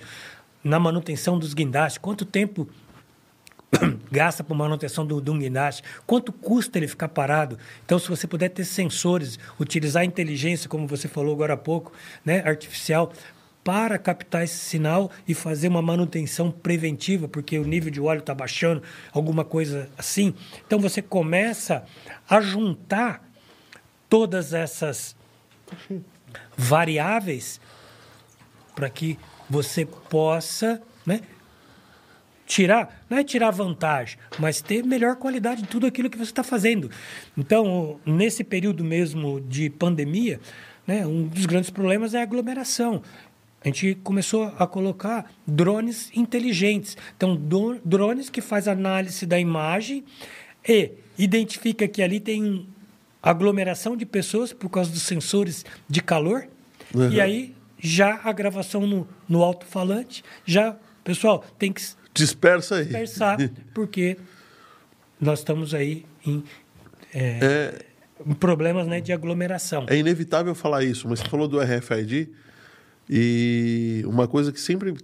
Agora, sempre quando alguém fala de RFID, e não é nenhuma novidade isso, mas me vem as- os AirTags da Apple, né? Que eu realmente não sei como é que ele funciona, não sei se ele precisa de uma bateria ou não lá dentro. É que você Mas- tem dois modelos, você tem o passivo e o ativo, tá certo? Então, quando você começou com o sem parar, você tinha que pôr uma caixinha lá porque tinha que ligar energia. Por quê? Para poder fazer a transmissão do sinal, você tem que ter, Tem que ter energia, energia, para poder gerar isso. Hoje, o que, que acontece? Você usa uma etiqueta. Como é que ela funciona? Ela é passiva, porque a antena que vai identificar quem é o seu carro, ela que vai jogar a onda eletromagnética, que vai carregar Um O- capacitor a- ali, ali dentro na- que dentro vai alimentar o. que vai falar quem é o, seu chip que está ali, que vai devolver o sinal. Então, ela é totalmente passiva, né? Então, isso evolui cada vez mais. Você consegue aumentar um pouco essa distância que você possa ler. Há uns anos atrás, quando começou a se falar em IoT, cidade inteligente, eu fiz parte, fui sócio de uma empresa que a gente criou o Zona Azul Inteligente. Né? Muito antes de, de São Paulo ter o aplicativo, bem antes, a gente chegou a apresentar, o Haddad era o prefeito na época, a gente apresentou, cansamos de apresentar o projeto de melhoria para eles, mas um projeto de Smart City, projeto inteligente, um projeto que a gente analisou, a cidade de São Paulo naquela época tinha em torno de 40 mil vagas de estacionamento de Zona Azul, e a gente já projetava pelo volume de veículos que passava aí de, de 10 milhões, né? no mínimo 500 mil vagas na cidade de São Paulo para estacionamento, aquela coisa toda.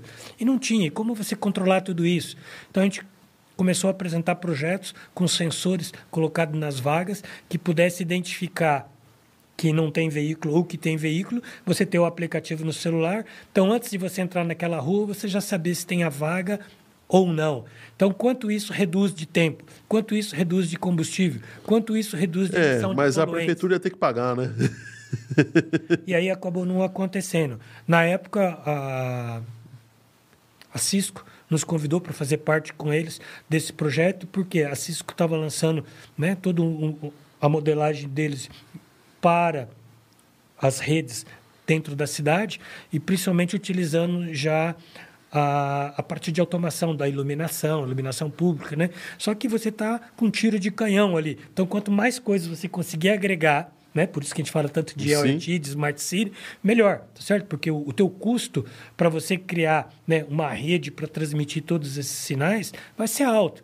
Então, a gente começou a falar de aplicativos inteligentes, né? Pega o microfone, coloca um pouquinho, mais mais, perto? perto? de você. Isso. Então imagine você coloca alarme no seu carro. Aí você vai estar lá na Paulista, no vigésimo andar trabalhando. Adiantou se tu colocar alarme? Você vai saber que tocou alarme? Pode ser o teu carro, pode ser qualquer um dos 200 carros que você Quando tá nós vendo. começamos a falar esse conceito, já que eu tenho uma câmera para iluminação pública e eu tenho estacionamento, eu poderia permitir que você pagasse o uso daquela câmera enquanto você estiver naquele local com seu carro naquela vaga. E aí eu estou conferindo a imagem do meu carro no meu celular, que está lá na rua. Se tocar meu alarme, ele gera o um alerta para mim eu olho, ah, puta, meu carro está sendo roubado. É alguma coisa assim, ó, alguém riscou, alguém está sentado no capô do meu carro.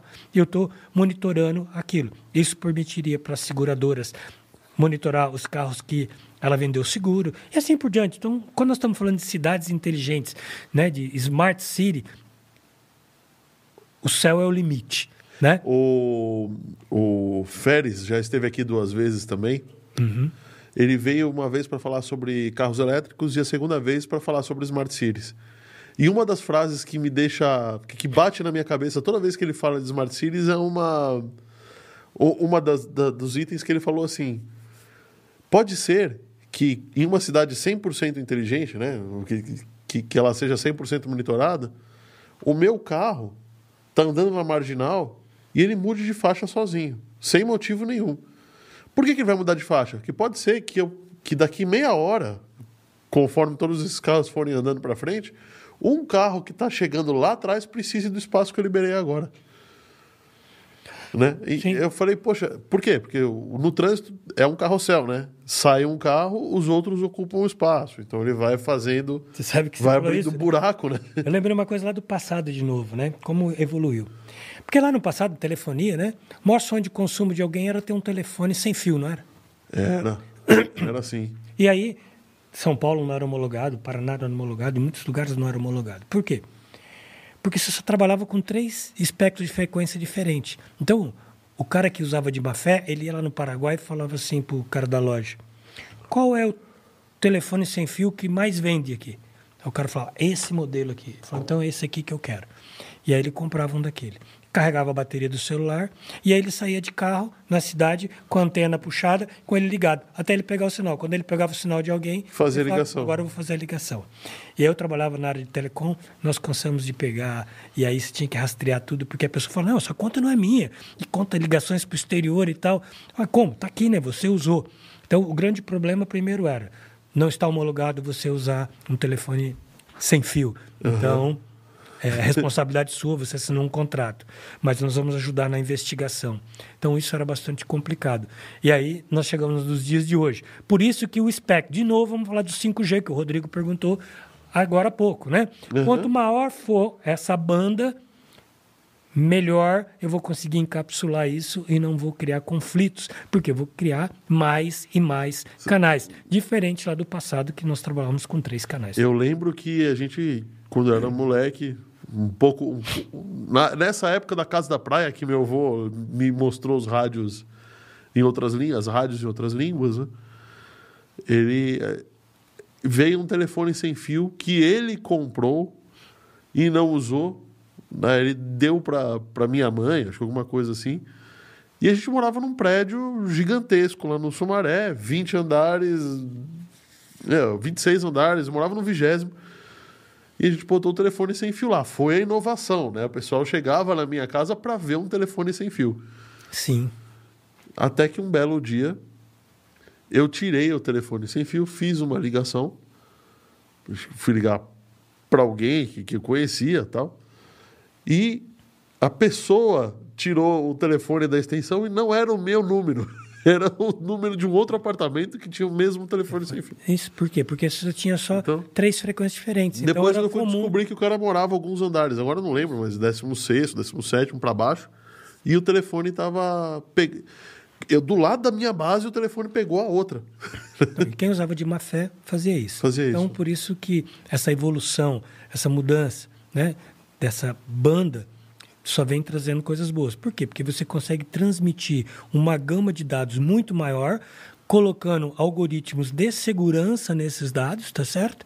E com alta velocidade. Ah, olha, a gente veio. Tem um pedido interessante aqui.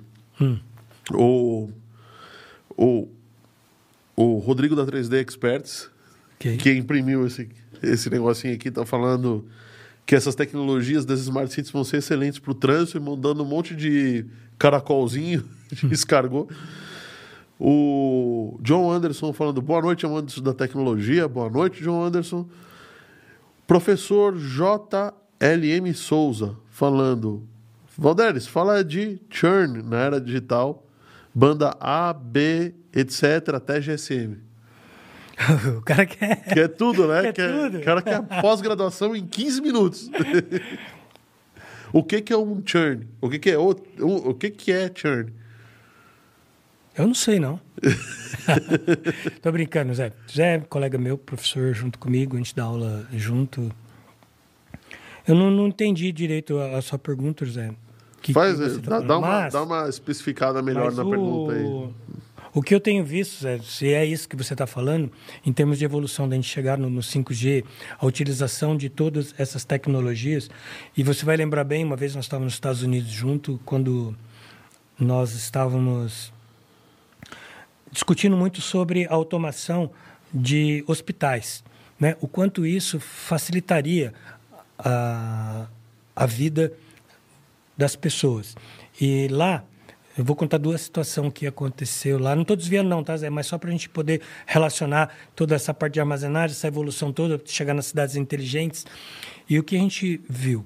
Primeiro, assim, é, a quantidade de AVCs no estado é uma coisa absurda. Na época do inverno, né? O que, que é o AVC, né? Os acidente O vascular. derrame. Né? O, derrame. vulgo derrame. É. E acaba matando muitas pessoas. Talvez porque pessoas de idade não se exercitam. Quando neva muito, você que tem que limpar a frente da sua casa e acaba acontecendo isso. O frio aí- também faz com que as veias fiquem menores e, É, e então aumenta a pressão. vários estudos. Só que não dá para ter equipe para atender todo mundo. Então o que, que eles passaram a, a fazer? A- foi desenvolvido pelo pessoal da Califórnia, junto com, até com um médico argentino, um robô para fazer o atendimento. E foi interessante porque uma das coisas foi que o monitor tivesse né, a imagem do médico que estivesse atendendo e falando na hora para transformar aquilo mais aconchegante possível. E aí os paramédicos, então, acabavam levando esse robô em todos os atendimentos. Com isso, se monitorava à distância todos os sinais, tomava todos os procedimentos até o cara chegar no hospital. Isso fez uma redução tremenda em termos de casos que iam a óbito ou que tinham grandes sequelas. A segunda foi quando a gente começou a falar de, de nuvem, de armazenamento de informações. Porque o prontuário médico, ele pertence a quem? Ao paciente. O médico, se o paciente fala assim, ó, você não vai ler meu prontuário, ele não pode ler seu prontuário. É que Prontuário interessante é, isso daí, porque eu, pertence ao paciente, tá? Então, o que, que aconteceu lá? Esse hospital, claro, começou ele é o maior hospital de oncologia, um dos maiores, né, da, da região sul dos Estados Unidos.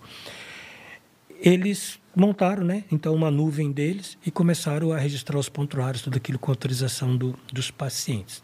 E eles começaram a perceber o seguinte, aí eles automatizaram tudo isso. Então, foi já um sistema de IoT dentro da área hospitalar. Então, vamos supor, se sofria um acidente, quando os paramédicos chegavam para atender, eles você já estava com conseguiam o prontuário pronto. identificava, já sabia se você tinha alergia a alguma coisa, então, identificava qual era o tipo né, de anomalia que você estava tendo, o que, que precisava ser feito.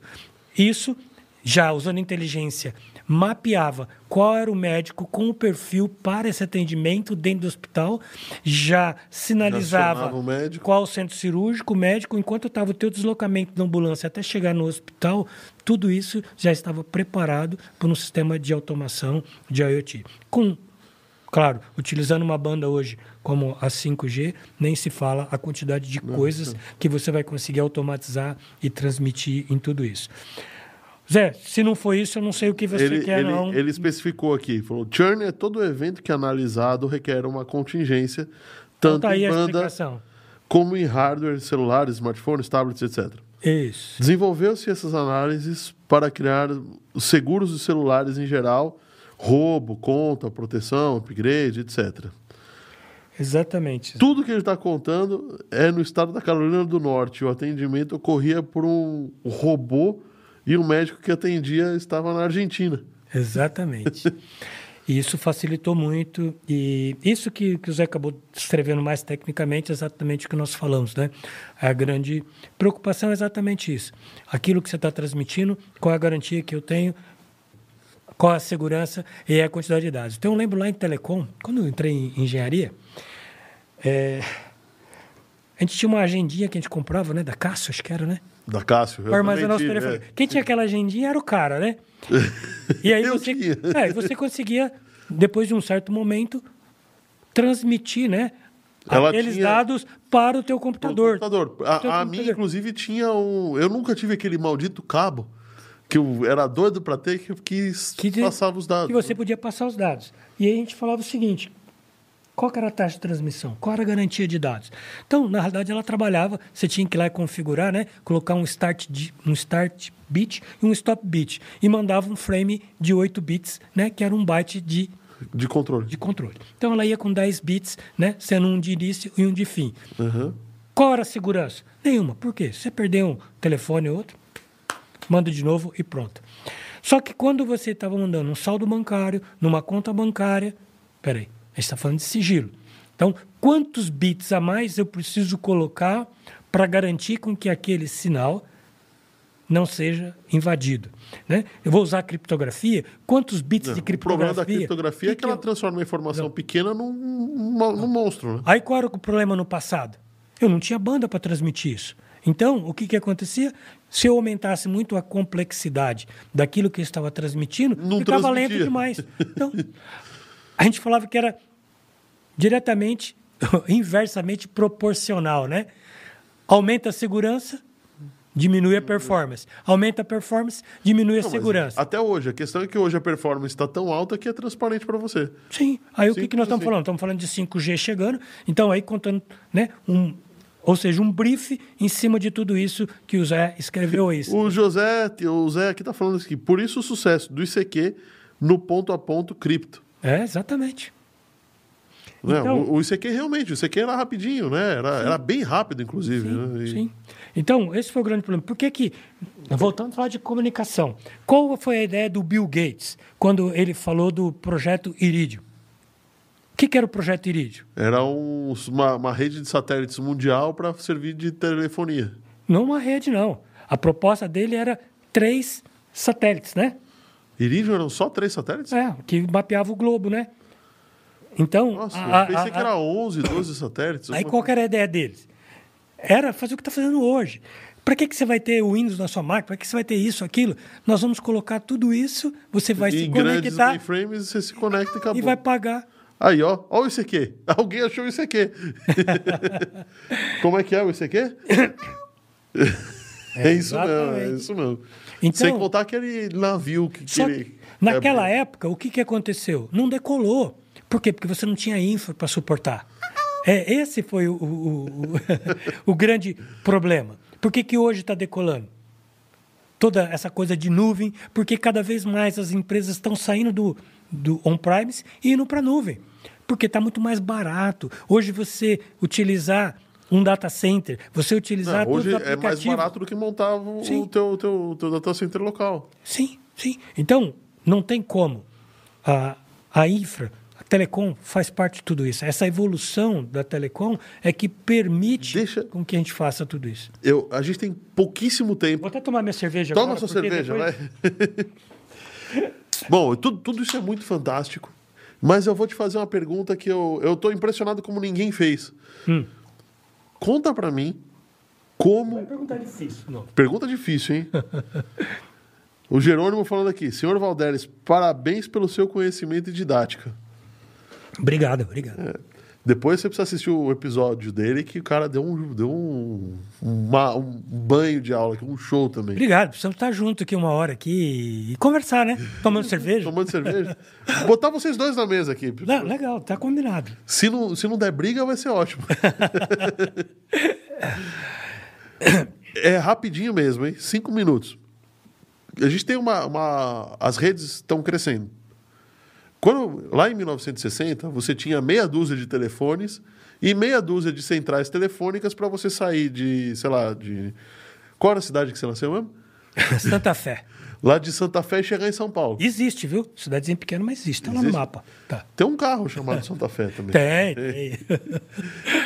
e isso foi aumentando ao ponto de você ter que ter vários, várias derivações, né? Vários vários nodes né, entre, entre as comunicações, vários nós, né, para aumentar, porque a demanda de telefones, a demanda de, de pontos comunicantes aumentou. Beleza, vamos dar um salto agora para o começo da internet. Começo da internet você tinha. Já não era meia dúzia, já eram uns milhões de computadores se comunicando. Hoje em dia você tem mais dispositivos se comunicando do que pessoas. Haja vista aqui, ó, nós estamos dentro de um estúdio, somos duas pessoas. Eu tenho aqui um notebook que está se comunicando, o celular, você tem o seu, tem a televisão. Se você estivesse usando um relógio inteligente, ele também estaria conectado, tem as câmeras, tem tudo isso daqui. Como faz? Aqui na sala tem quatro. Aí, ó. Só nessa salinha aqui. Só na salinha ali tem quatro com oráculo. ó, né? olha a situação. E, Pois é. Se a gente for contar que tem quatro, cinco pessoas no estúdio, 20 dispositivos. Tá bom. Como é que faz? E eu sei que a pergunta parece básica, tá? Já falei pra você, não vem com coisa complexa, mas tudo bem. Ah, O, o professor está falando aqui, mesa redonda com os cinco caras. Ô, professor, eu depois vou pegar seu contato, vou trazer você para cá, viu? Está ferrado, está convidado para vir para cá. Aliás, pessoal da aeronáutica, eu estou procurando alguém aqui da aeronáutica para poder vir falar de trazer. avião, para trazer Principalmente agora, né? Com os novos, com os novos av- aviões elétricos. aviões né? elétricos, é. Legal. Meu, ele está falando aqui, meu home office tem agora cinco equipamentos. Bom, como é que faz agora com essa quantidade massiva de equipamentos para eles se comunicarem? Dentro de uma. Aí você vai falar, bom, beleza, eu uso o protocolo IP. Tudo bem. Dentro de uma rede doméstica, cada computador, dentro de uma, uma sub-rede, uma, uma rede, né? Cada computador tem seu IP. Mas ele vai se comunicar. Se eu tiver- a gente está transmitindo para o YouTube. Aqui nós temos um roteador, todo mundo recebe um, um range de IPs. O YouTube lá tem outro roteador, todo mundo recebe um range de IPs e até chegar lá, esse sinal já passou por 4, 5, 6 servidores. Como é que faz? Então, de novo. é isso Pergunta que difícil? falando. Não, é isso que a gente está falando. Você está pegando e você está empacotando, né? Tá. Então, você está pegando um frame.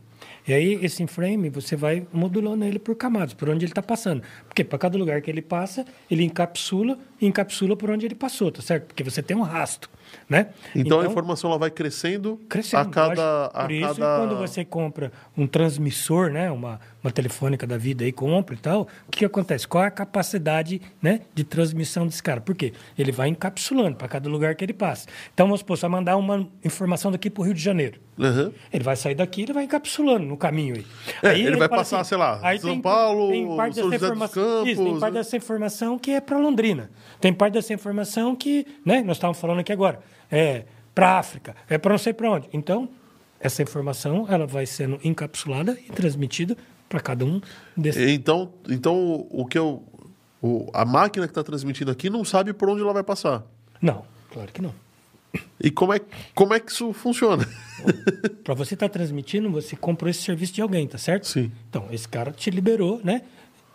Para você fazer essa conexão. Ele vai Através do DNS, IP, né? Isso. E aí ele vai juntando, né? E vai encapsulando. Então, esse frame aí vai ter N bits. Eu transmito, daqui sai 10 bits, chega no meio do caminho, tem 200, sei- sim, 500, E um, o importante um é que essa gigabit. informação chegue lá na ponta exatamente Do jeito que você ela- quis, que ela saiu daqui, né? E que ninguém tenha pego ela que não fosse de direito, né?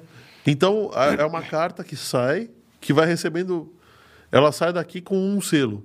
Pro servidor, sei lá, da, Isso. da Claro. Isso. Aí chega, Aí chega na. Claro e fala assim: escuta, é, para onde é essa carta aqui? Essa carta é lá para, sei lá, para Miami. Mas qual que é a próxima? Qual que é a próxima parada? Bom, então a próxima parada é Campinas. Campinas. Puf, bate Puf. o selo de Campinas. É. Bate o selo, ah, tá bom. Aí agora vai pro Cabo Submarino. Bate o selo do Cabo Submarino. Vai indo assim até chegar lá. Sim. Aí chega lá nos Estados Unidos, ele chega e vai tirando um por um. Sim. Por isso quando dá essas confusões todas aí, né? De CPI, de tudo, os caras falam, ah, mas você falou que você não fez, mas você fez, cara. Aqui, ó. Eu fui lá, né? Porque você é obrigado a armazenar, né? Os provedores são obrigados a armazenar o log de tudo isso. Sim. Aí o cara chega lá e fala, ó, tá aqui, ó. Ó, de quem é essa máquina aqui? Ah, esse PIC está registrado no nome do André. Ah, não, mas essa máquina é. Não, não. Então você pegou essa máquina e emprestou para o Paulo. Emprestou para não sei quem. Mas é sua. Tá certo? Tá aqui o seu nome. Né? Então eu usei o seu IP. E aí você vai ter que provar que não era você que estava fazendo aquilo, né? Por quê? Porque tudo isso está armazenado. Porque dentro desse pacote, ele foi registrando, Foi todo, registrando mundo todo mundo que tá ali. Por isso que foi aumentando né, a capacidade de transmissão. Então, aquilo que eu te falei, quando eu trabalhei com telefonia em 1980, era uma capacidade. Hoje é outra. Já a gente já trabalhava com modelo de frame? Sim. Continua trabalhando modelo de frame? Claro, só está encapsulando muito mais coisas. Mas precisa transmitir, né? Tá certo, né? E, e naquela época ainda dava muito conflito de IP, né? Às vezes dava congestionamento de dados no, no, no começo da internet. Eu lembro que Sim, porque é, você você ia carregar algo- o servidor do, do UOL, que tá aqui na esquina. Pô, não, não funciona. Ah, tá bom. Desconecta, conecta de novo, o negócio volta a funcionar. Ah, por quê? É, Mudou a rota, né? É, o- o grande problema é a infra acompanhar. Mas quando começou esse universo de radiofrequências cada vez mais melhorando a capacidade de transmissão, o que, que você começa a ver? Algo crescendo muito, tá certo? Então, se a gente for olhar anos 90, que a gente começa a falar de software de gestão integrada, os ERPs da vida, era caríssimo. E aí você começa a ver eh, empresas americanas falando o seguinte: pô, você pode rodar o seu ERP no modelo num data center, pagar por uso, pagar por hora. Por que, que não decolou isso nos anos 90? Porque você não tinha infra. Como é que você ia colocar um ERP, que é o software de gestão integrada, o software de gestão da sua empresa, num data center, se você não tem conexão para o data center? pra- Na hora que você é. precisa, como é que você faz? Não vai, né? Não vai. não opera, né? Então isso não foi. Então, naquele momento, a- esse é o cuidado que a gente tem que ter com inovação, né? Às vezes você pode estar muito na frente e o, o momento não permite. Agora é o momento. Então, nós começamos a falar de inteligência artificial, eu comecei a falar de inteligência artificial em 2013, 2012. Não era o momento, não aconteceu. Nós estamos falando agora em 2021. Agora que você começa a enxergar, agora que você começa a ver várias ferramentas sendo utilizadas. Por quê? Agora sim, você tem os grandes servidores, você tem data centers para suportar isso, tá certo? E chegou o momento do mercado precisar disso, precisar dessa informação.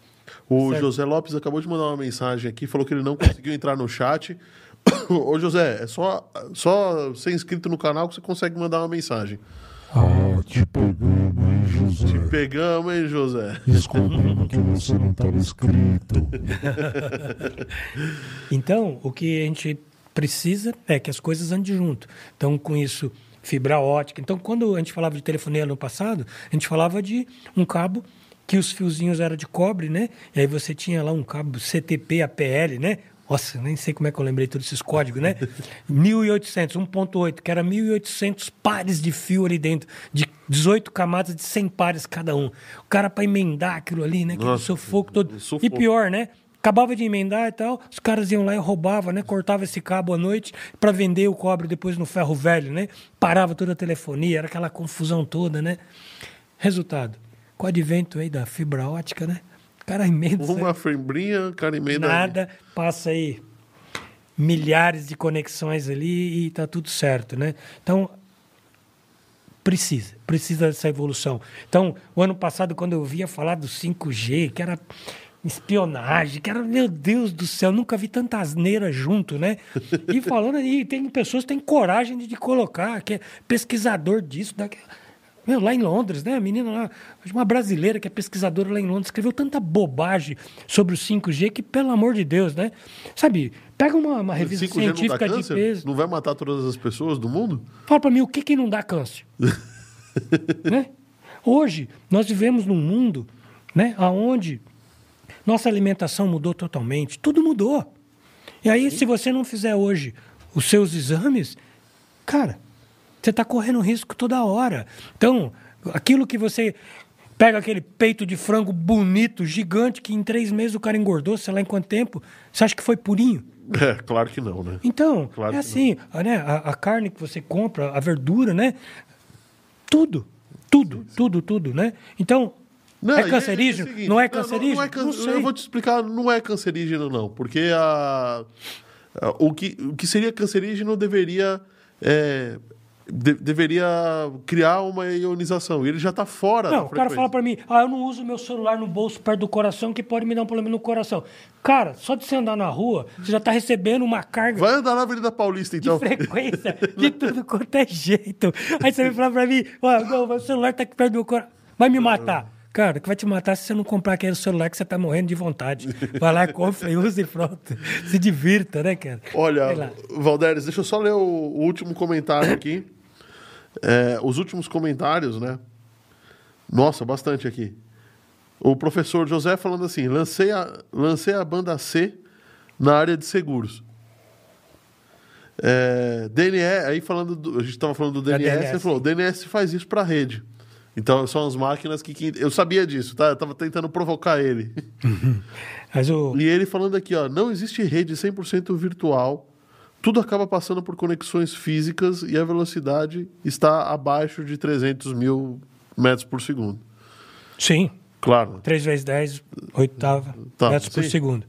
A lei brasileira não permite acesso a provedores de internet sem conhecimento da assinatura do- do- dos assinantes de origem. Deep Web é, só não rastreia por causa do tempo de rastreamento pra, por causa desse cascateamento. E o professor tá mandando umas garrafinhas de cerveja aí. Saúde. Hoje é sexta-feira, hoje já pode. Sexta-feira, Né? Hoje pode. Queria só. José Luiz é parceirão, gosto muito dele, ele sabe disso. E Ah. parabéns, José, por você estar interagindo e tal. Hoje a gente tá Foi meu pupilo, foi meu aluno lá no passado. pupilo? foi meu pupilo, de gerenciamento de projetos. Foi da primeira turma de gerenciamento de projetos. A gente tá com o nosso tempo esgotadíssimo. Eu ia contar umas histórias aqui pra você, mas não vai dar tempo. Fica pra próxima, Próxima. que você vai voltar. Eu sei que você vai voltar, então tudo bem. Que bom, que bom. Fico feliz aí. Ele falando ainda sou seu aluno, sempre. Gente, muito obrigado por terem assistido. Muito obrigado pelas aulas, pela aula de novo. Obrigado. Um prazer. Sua, disposi sua, sua disposição em vir aqui é sempre muito bem-vinda. Ah, obrigado. É um prazer. Prazer estar aqui. A sexta-feira é super agradável. E essa troca de conhecimento é uma coisa que não tem limite, né? Todos nós aprendemos um pouquinho a cada dia, né? Cada dia voltamos para casa um pouquinho melhor do que saímos. E é isso. Essa é a missão, disseminar conhecimento e o que precisar, estou junto com vocês. Obrigado. Mais uma vez, agradeço. muito obrigado de estar aqui. E até a próxima, né? Até a e próxima. espero que seja logo. ah, ficou. Deu aí direto, hein, Oráculo? Ó, espero que seja logo, hein, Oráculo? Oráculo ficou quieto. Ficou pensativo, né? Ficou pensativo. Não, o Oráculo fala muito às vezes. Hoje ele tá quietão, não sei. O que aconteceu, Oráculo? Você tá triste? É, eu acho que o meu nível tá um pouco mais baixo que de vocês. Gente, valeu, muito, legal. muito obrigado, muito obrigado por terem assistido. Até quinta-feira que vem com outro 514 News, que é onde a gente fala sobre todas as notícias relevantes do mundo da tecnologia, que são importantes para você. Aliás, a gente tem falado de coisas é, bem legais, avisado o pessoal com semanas antes de antecedência das coisas acontecerem. Tá? Às vezes antes de sair na imprensa, é, na imprensa de massa aí, a gente já está dando algumas notícias. Que legal, que legal. Então, bom, considerem assinar o canal, se você ainda não é assinante. Clica no joinha que isso ajuda a gente demais. E até quinta-feira, sexta-feira que vem, com outro 514 Cast. Dessa vez a gente vai falar sobre Analytics. Um grande abraço e até quinta e sexta. Valeu. Valeu. Boa noite, Oráculo. Boa noite.